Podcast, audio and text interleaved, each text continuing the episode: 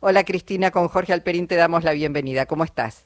¿Cómo están? Bien, bien, muy bien. Bueno, muy bien, finalmente se pudo pronunciar el, discurso de apertura de sesiones ordinarias en la provincia de Buenos Aires.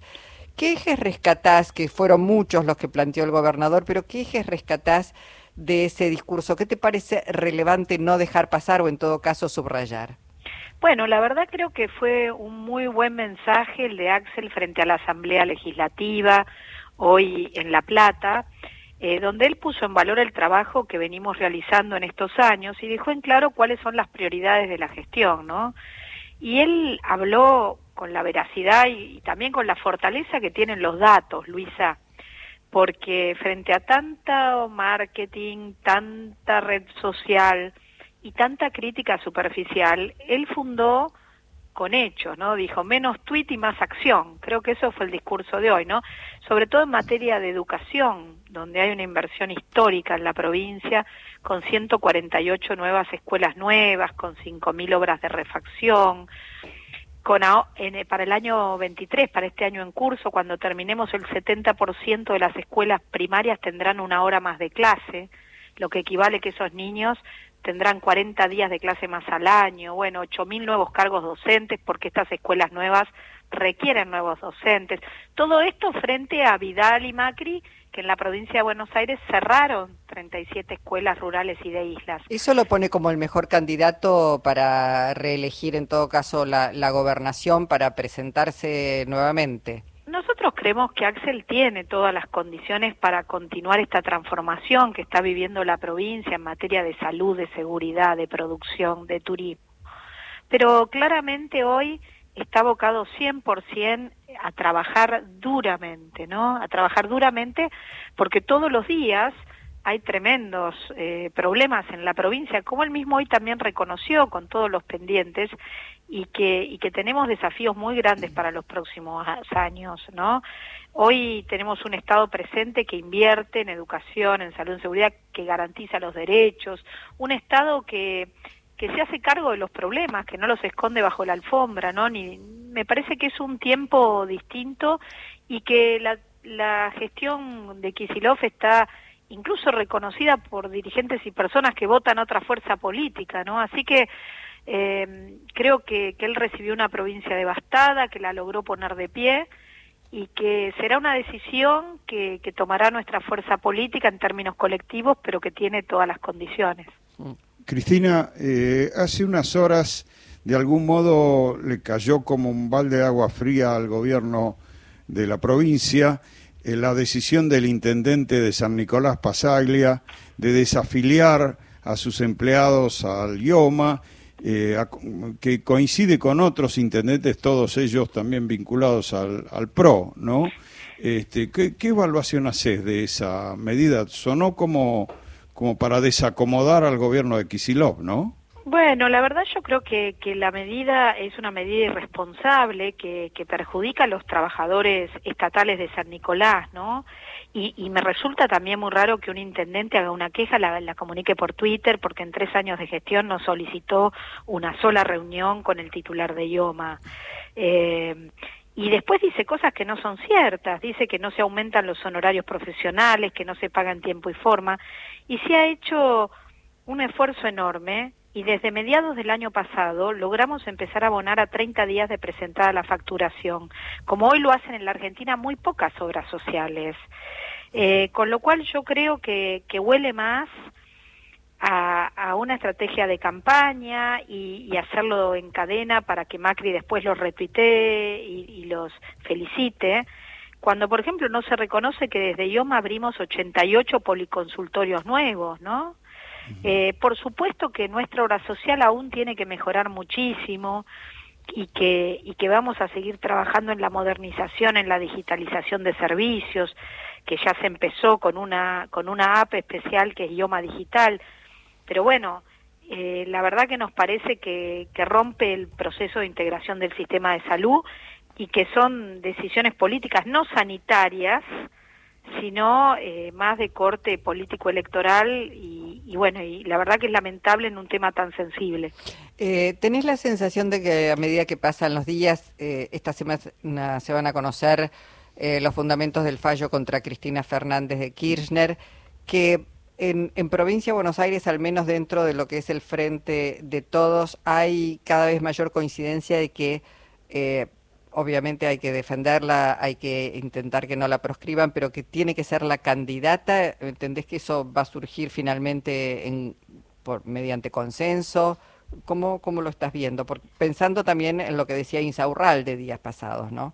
Bueno, en primer lugar, yo creo que, que nos encontramos en un punto de inflexión a 40 años de la democracia ininterrumpida que estamos viviendo este año en Argentina y en la provincia de Buenos Aires que, nunca es tan evidente como hoy lo que está en juego, ¿no? Por un lado, los que quieren volver a hacer lo mismo que hizo Macri, endeudamiento, fuga, cierre de empresas, comercios, pérdida de trabajo, eh, pero más rápido, ¿no?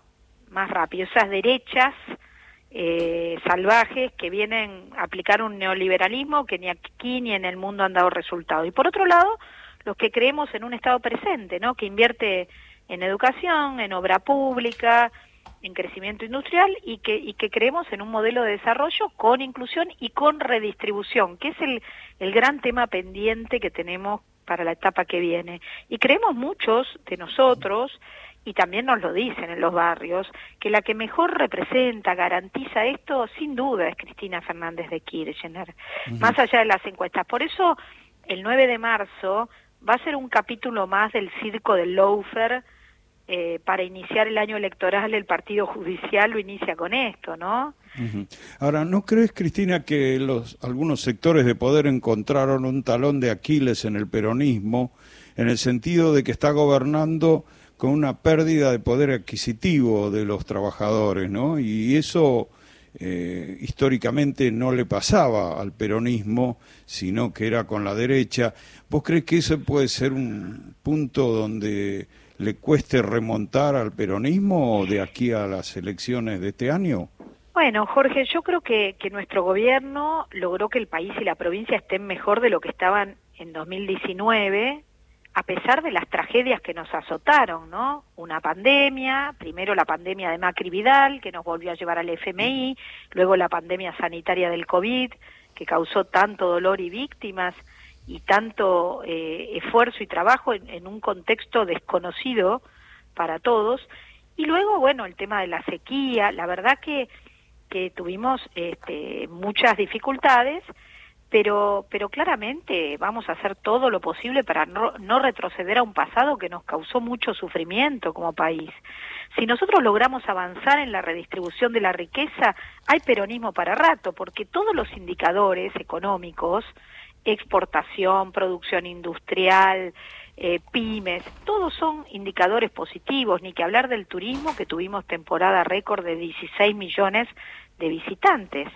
Pero sabemos que la inflación azota y que la redistribución de eso, para que no se la queden solos unos vivos, cada vez más ricos y los pobres cada vez más pobres, es nuestra meta para lo que viene. Por eso creemos que a Cristina le hacen todo lo que le hacen, la intentan matar gatillándole en la cabeza, la proscriben judicialmente, porque es la verdadera amenaza para los que quieren seguir concentrando la riqueza en Argentina.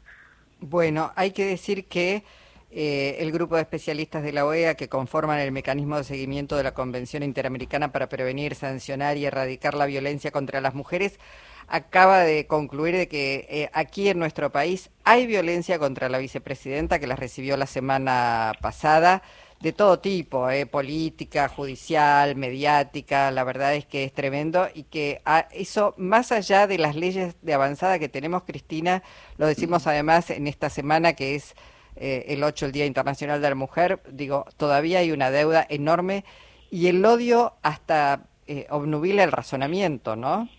Sí, indudablemente que, todavía hay una tremenda deuda eh, en materia de, violencias y, ni que hablar de violencia política eh, con lo que le han hecho a Cristina y en el nombre de ella quizás simbólicamente a todas las que compartimos y luchamos porque a través de la política podamos transformar la realidad la verdad es que es un día en que este 8 de marzo nosotras nos vamos a movilizar reclamando más igualdad y más derechos y entendiendo que no hay democracia plena en la medida que estas cosas, como dice la OEA, reforzando lo que nosotros veníamos humildemente diciendo, ¿no? Que si hay proscripción no hay democracia plena y que, y que si no se puede vivir una vida digna, donde todos los que trabajan puedan vivir de su trabajo bien, tampoco hay democracia plena. Y hoy en la Argentina tenemos esos problemas, los tenemos que resolver y somos una sociedad que, que también hemos aprendido en estos 40 años y que daremos todos los debates que hay que dar siempre de cara a la gente, que es lo que no le gusta muchas veces a la oposición, que prefiere chicanas superfluas para discutir y no quieren ir al hueso, porque eh, la verdad es que fueron gobierno hace menos de cuatro años y no solo que no pudieron resolver los problemas que aún tenemos, porque Macri se fue con 56% de inflación, sino que aparte destruyeron la industria nacional, el trabajo argentino, y nos endeudaron hasta nuestros próximos hijos, nietos, bueno. Entonces, eh, la verdad a veces me gustaría que, que con más datos y, y menos cotilleo podamos avanzar en, en políticas públicas, ¿no? Mm. Planificadas, ejecutadas, que, que, permitan llevar más felicidad a nuestro pueblo que, que le ha pasado muy mal y que es un pueblo que siempre hace el esfuerzo, pero que bueno, los dirigentes tenemos que intentar resolver los problemas para no seguir eh, en un círculo que no está siendo virtuoso en materia de igualdad de oportunidades. Cristina, gracias por tu tiempo, te mandamos un abrazo. Muchísimas gracias a ustedes. Gracias. Cristina Álvarez Rodríguez, ministra de Gobierno de la provincia de Buenos Aires.